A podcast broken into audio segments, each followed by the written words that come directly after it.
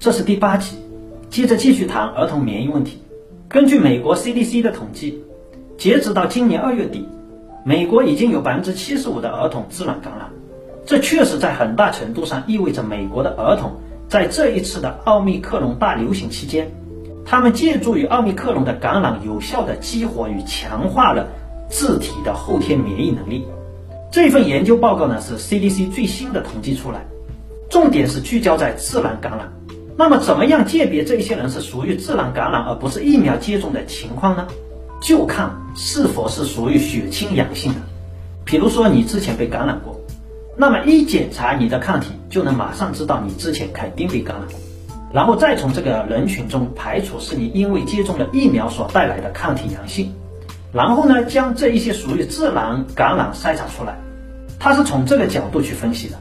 我们就可以看出，对于年轻的人群来说，十八岁以下的人群来说，确实在二零二一年十二月份以后，奥密克戎流行期间，这个感染速度非常快，就是说儿童和青少年加在一起，他们自然的感染率在短时间内就达到了百分之七十五，然后经过统计发现。儿童与青少年群体的自然感染率竟然达到了百分之七十五了，这是什么概念？大家有印象？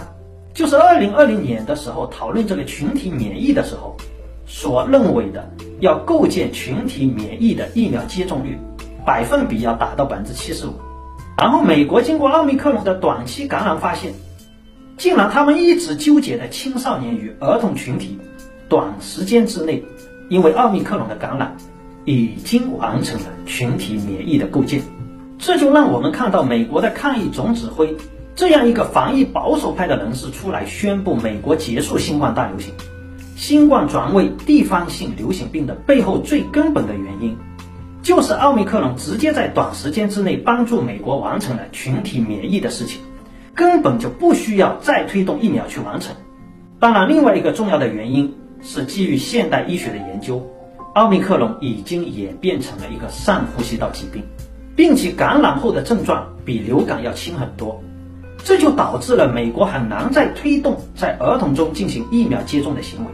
所以，我们之前就看到比尔盖茨感叹道：“很遗憾，奥密克戎竟然是最有效的天然疫苗，并且比人类的疫苗要做得更好、更有效。”这个感叹的另外一个原因，就是感叹于疫苗接下去。销售不出去了。那么我们看美国的一个数据统计，这个零到十一岁的儿童青少年，在这一波的感染中是属于感染率最高的人群。为什么呢？因为这一个群体之前没有接种过疫苗，所以他们感染的时候，这个血清的阳性率就会很高，也会攀升的很快。那么对于美国而言，由于对病毒有着比较深入的研究。基于奥密克戎所带来的全体高感染率所构建的免疫屏障，以及奥密克戎自身的杀伤力已经降到了极低，因此宣布结束新冠大流行是有科学依据的。我还是希望大家能理性客观地去看待与思考问题。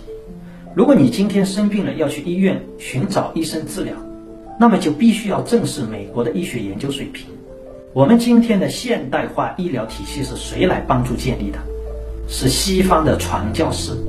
他们将现代化的医疗体系带到了我们国内，帮助我们建立现代化的医疗体系。但是很遗憾的是，我们还是没有在现代医学的基础科研层面学习到位。我们今天真正基于现代医学的研究，不论是理论研究、药物研究，还是医疗诊断设备等方面，跟西方国家还是存在着现实差距。这个跟爱国与否毫无关系，只是基于科学层面的现实思考。四十年走完西方两百年的路，可能吗？从表面上来看是可能的，但是底层的基础研究以及整个社会的科学精神是达不到的。没有一百年，不经历三代人是不可能构建出来的。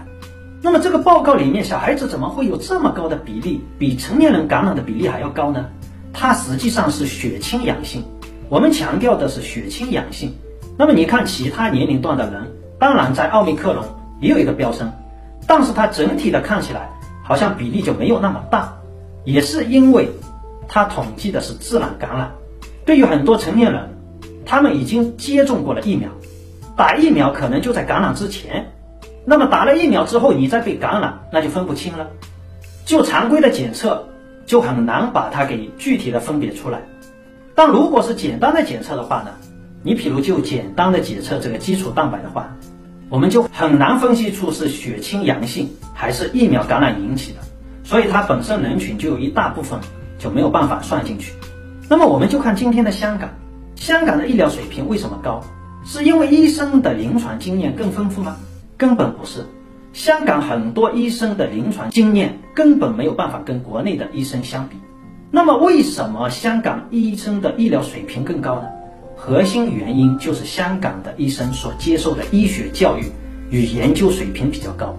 跟西方最先进的体系接轨。并且香港的药物用的也是跟国际最先进的药物接轨，而且医疗设备也使用的是国际最先进的设备，所以在医学教育与医疗硬件设备以及治疗手段与方法层面，都是直接同步西方世界的，这才是香港医疗水平高的背后的真正原因。如果我们一边生病了就往医院跑，一边又攻击与藐视西方的医学与科研，这就不知道大家是不是患上了人格分裂综合症。我一直认为，对科学就要保持敬畏的心，科学就是科学，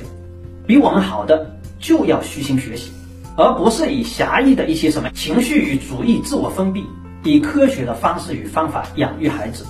这才是一个合格的父母。愿天下所有的父母